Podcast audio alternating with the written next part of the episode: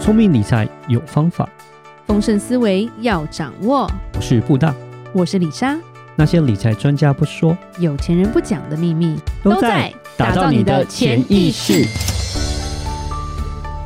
打造你的潜意识，告诉你理财专家不说那些事。大家好，我是主持人布大，我是布大人生与职场的好搭档李莎。布大，是，我们之前有介绍三只羊，对不对？对对对对小羊对哥对对对，大羊哥、小羊哥嘛，嗯就是中国的直播带货，其实远超过我们台湾可以想象的量，没办法，嗯人口又多嘛，对啊是。那你说像台湾有过去就是周杰伦的好朋友哦，刘畊宏、啊，刘畊宏，他也是是带货量很大的，对对对对对就对对因为跳了那一支舞之后，就人生就翻身了，对，所以为什么抖音会这么红？对那，今天其实要讲的，这李他也提过，还蛮有名的，其实是直播带货一哥嘛，李佳琦嘛，嗯男的他男的哈，是是是，对，我不要知以为道他是女男的孩哈，对其实有讲过，因为他卖口红的时候非常的红嘛，嗯，对他真的是蛮厉害的，是所有口红的颜色、品号跟嗯品牌，他都是用背的，他一看就知道这是哪一家的口红。嗯，在他最厉害的时候啦。然后后来他就是赚非常多钱，然后成立了一间公司，然后甚至是在上海可以买一栋大楼，是对，非常获利非常高。但是最近的他翻车了，发生什么事？出车祸，没有啦不是啦， 对，他的直播间翻车了。嗯主要是要先讲一下说，这个开始就是因为这个翻车事件，然后所有的网民就开始去挖很多的事情，嗯，然后跟很多的名嘴，中国的名嘴跟台湾名嘴不太一样啦。嗯，对，中国的名嘴比较偏向逻辑分析，嗯对，台湾名嘴是无中生有，对，跟外星人通灵之类的，对，就比较不一样的做法啊。嗯那他很多名嘴就会出来讲一些分析的事情啦。对，先讲一下发生了什么事，嗯布，大知道吗？我不知道，布大好像不太关注抖音， 因为其实他卖的这个东西，翻车这个东西，李莎很早就注意到了。那个产品叫做花西子，布大一脸就是问号。那是什么？么东西它？是一是一个化妆品，嗯，OK，因为其实在一九年的时候，李莎有去中国玩嘛，嗯，对，然后那时候就看到一个，就是有点像国牌啦，嗯他们的国潮的牌子，然后叫做花西子。为什么会注意到它？是因为李莎很喜欢一个歌手叫周深， OK，周对深帮这一个厂牌唱了主题曲，哦的广告，OK，然后它的广告就弄得很古风。嗯就是中国古风的感觉，就很漂亮，所以那时候觉得，哎、这是什么东西呢？可是那时候李莎问自己哥哥说，哎、你有没有知道这牌啊？没听过，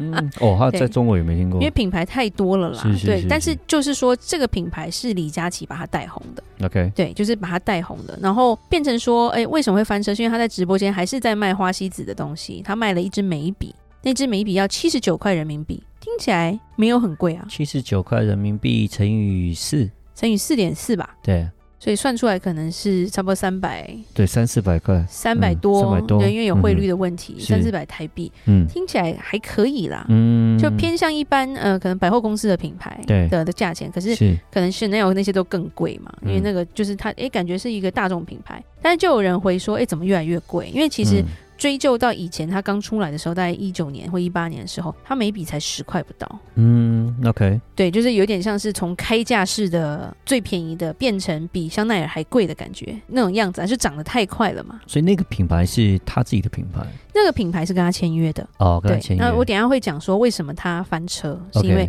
这个直播主的赚钱模式被起底了。嗯对，这种感觉。然后那时候他是直接反驳，他就有点嘲讽说：“你们买不起就不要买，哦，这个 OK 价，钱有很贵吗？嗯对，你们自己怎么不好好努力工作之类的？嗯就是，说你不好好努力工作，你没赚钱，然后你现在嫌我东西贵，那你不要买啊！嗯，就是有让人家很不舒服， OK，所以就非常多人开始抨击他，就是开始就是说不赚钱不是我们的错，嗯就是因为我们没有工作机会，或者是说你明明就是赚我们的钱，然后你居然现在还笑我们穷，所以以这时候他一个晚上他掉粉掉了超过百万，哇但是他其实有一亿个 follower， ，OK OK，然百后万才一趴，不过也很猛哎，一百万也很多啊，对，那其实我们之前有讲过，中国的青年失业率非常的高。嗯，对，基本上都接近二十趴，是，对，所以对这些年轻人来说，他们没有办法接受你这样的嘲笑，嗯，，对，所以加上说，之前中国全部财富三分之一都在房地产，嗯房地产在中国是根本就是一个崩塌的一个危机的边缘嘛没，错现在还在死撑的状态没下，错，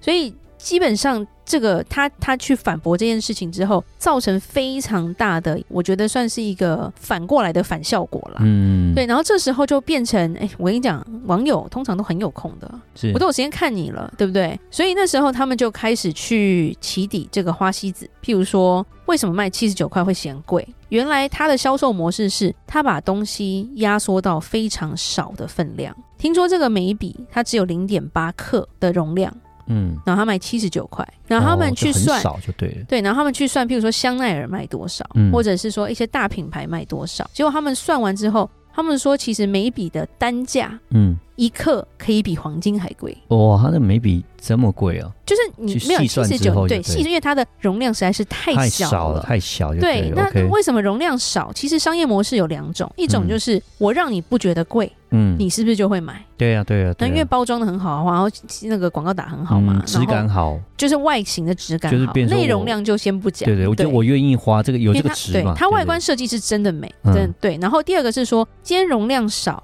你是不是很快就用完了？对那你回购的几率是不是就快了？是，你就不会说，哎、一个东西用很久，然后你都一直没有在下单，所以这个就是当初他们的一个销售模式，嗯然后变成说现在大家就去算每一克，每一个产品的每一克是多少钱，嗯，然后去跟这个产品最有名的，譬如说蜜粉最有名的是哪一家，嗯然后我们去算那个就欧美的品牌这么贵，就全部没有一个东西是便宜的，哇，所以他很厉害，他代言的这些东西，他把它的价钱其实炒到跟这些欧美大品牌还要来的贵，意思是这样对，吗它等于是用代理的方式，是但是中国的很多名嘴有讲，他说很多人就看到这里为止，就觉得啊，李佳琦你完蛋了啦，你就是一个不孝厂商这样子，就吃瓜民众，没有再深入去理解说，哎、这些商业模式带给我们一些什么启发？因为其实小杨哥也出来讲话了嘛，嗯因为他们就说，其实像李佳琦，像很多直播主，他都会跟你说，我是全网最低价，有没有？嗯啊就是对对我卖的对这个对东对对西都是这样，是最低价的，直播你都在外面找不到比我高的价钱。对对对其实他说，就像说这个眉笔好了，其实眉笔厂商是可以只卖十块的。嗯，十块都有盈利的，那其实中间这么大七十九块，这个中间这么大的幅度是给谁了？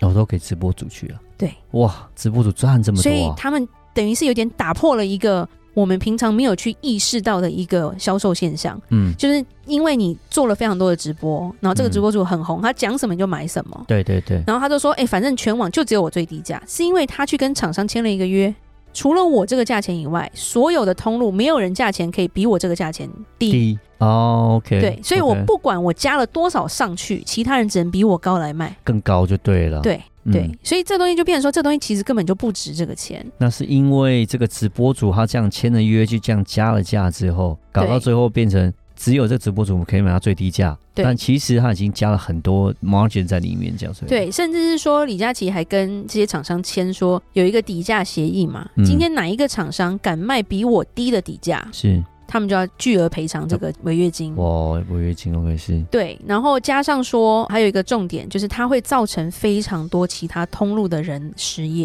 因为我譬如说，假设我今天香奈儿的口红只有我卖最便宜，嗯，全部你整个所有中国你或者是整个台湾整个世界你找不到比我便宜的价钱，嗯，因为没有人敢嘛，因为那种违约的问题，那大家会跟别人买吗？不会啊，因为我们消费者会货比三家嘛，对啊对啊我们就想对说啊我们要买到最便宜的价钱是啊嘛是啊，就会跟你跟对他买而已啊、那请问柜姐她赚什么钱？专柜能活吗？嗯专柜就活不下去了啊、嗯其他的小直播主活不下去啊，嗯其他带货的厂商跟商店都没有人买啊。嗯所以那时候很多直播主也出来攻击，或者是柜姐出来攻击说他们是最底层的销售，他们是一毛钱都赚不到，因为所有人看他们介绍完之后，转身往李佳琦的网站去下单，是，但是他们踢爆了这个无情的加价的方式，因为嗯今天定价在这个直播主的手上，嗯讲一句话，花西子可能还是卖你十块，嗯所以中间这个落差这么大，都是到他的口袋。对，所以变成很多人就开始促进说中国说，哎、直播主现在要修法啊，现在有税要要查，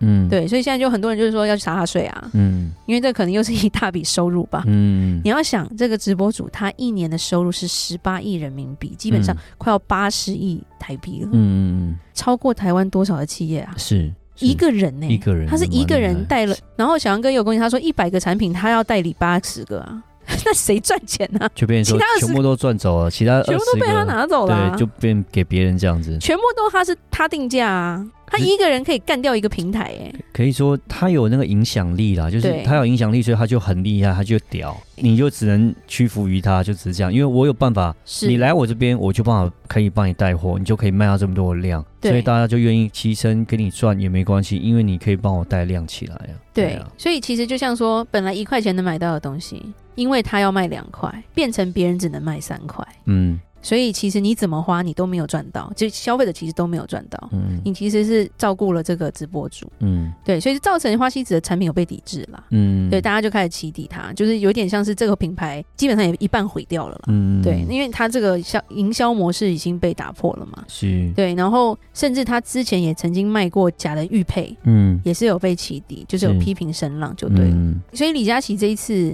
遇到一个前所未有的危机啦，嗯那当然大家会讲说他反正已经赚饱了啊，对不对？但是也造成了非常多直播主跟很多商业模式要重新去转化啦。嗯因为其实为什么李莎会介绍小杨哥，是因为小杨哥的价钱是真的还算蛮合理的。嗯，对，那因为李佳琦是一直在加价，对他加价的方式让你，因为你没办法，他只要加价，别人也得加价，嗯所以真的要买这个东西的话，你是没有任何机会去买到更便宜的。是对，然后这个模式打掉之后，变成很多直播主开始去捡他的粉丝，啊，对，其是他的国牌诶又开始火起来了。是，对，因为其实大家是，我觉得消费者还是喜欢购物啦，嗯只是说这个人坏掉，名声坏掉之后，说不定还是有别人会起来啊。对，所以其实，在法律上跟以后的机制上，其实会需要做很多的一些调整跟规范，因为现在其实有点太普遍了，随时像台湾就是一加一加一加一就可以买嘛。对，可是独家这种东西，我觉得台湾现在还没有那么厉害啦。嗯对，其实我们就可以借鉴说，哎、其实呃一时的厉害其实也不一定，因为其实现在发生这件事情，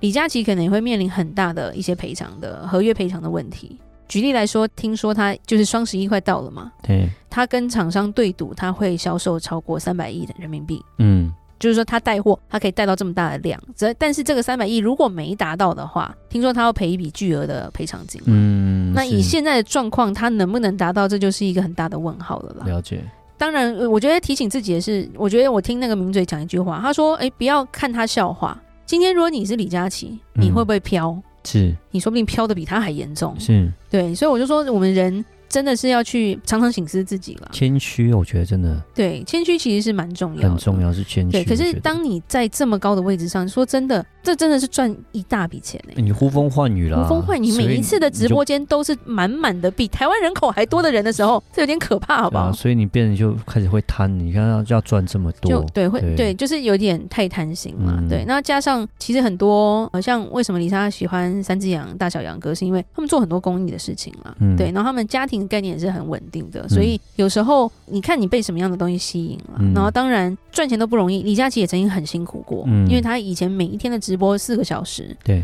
三百六十五天重感冒照样上场的，嗯他的努力这个开始是没有办法被否定的。是只是后面成功之后，你有没有办法稳住你所拥有的东西，嗯然后还是保持一个比较谦虚的心态，其实这个就有难度了。对，对，所以其实今天也是提醒大家说，其实诶，我们以后买东西 要知道，最低价不一定真的是最低价、哦， 还是要看它值不值这个钱啦。是是是，对，然后加上说，嗯，我们真的成功的话，真的不要太骄傲，这嗯样子。好，真的，那我们今天讲到这，聪明理财有方法，想掌握丰盛思维，就记得加入我们底下资讯栏的听众专属社团哦。想听李莎讲商业故事，听我分析最新财经知识，就在打造你的潜意识。我们下期节目再见喽，拜拜拜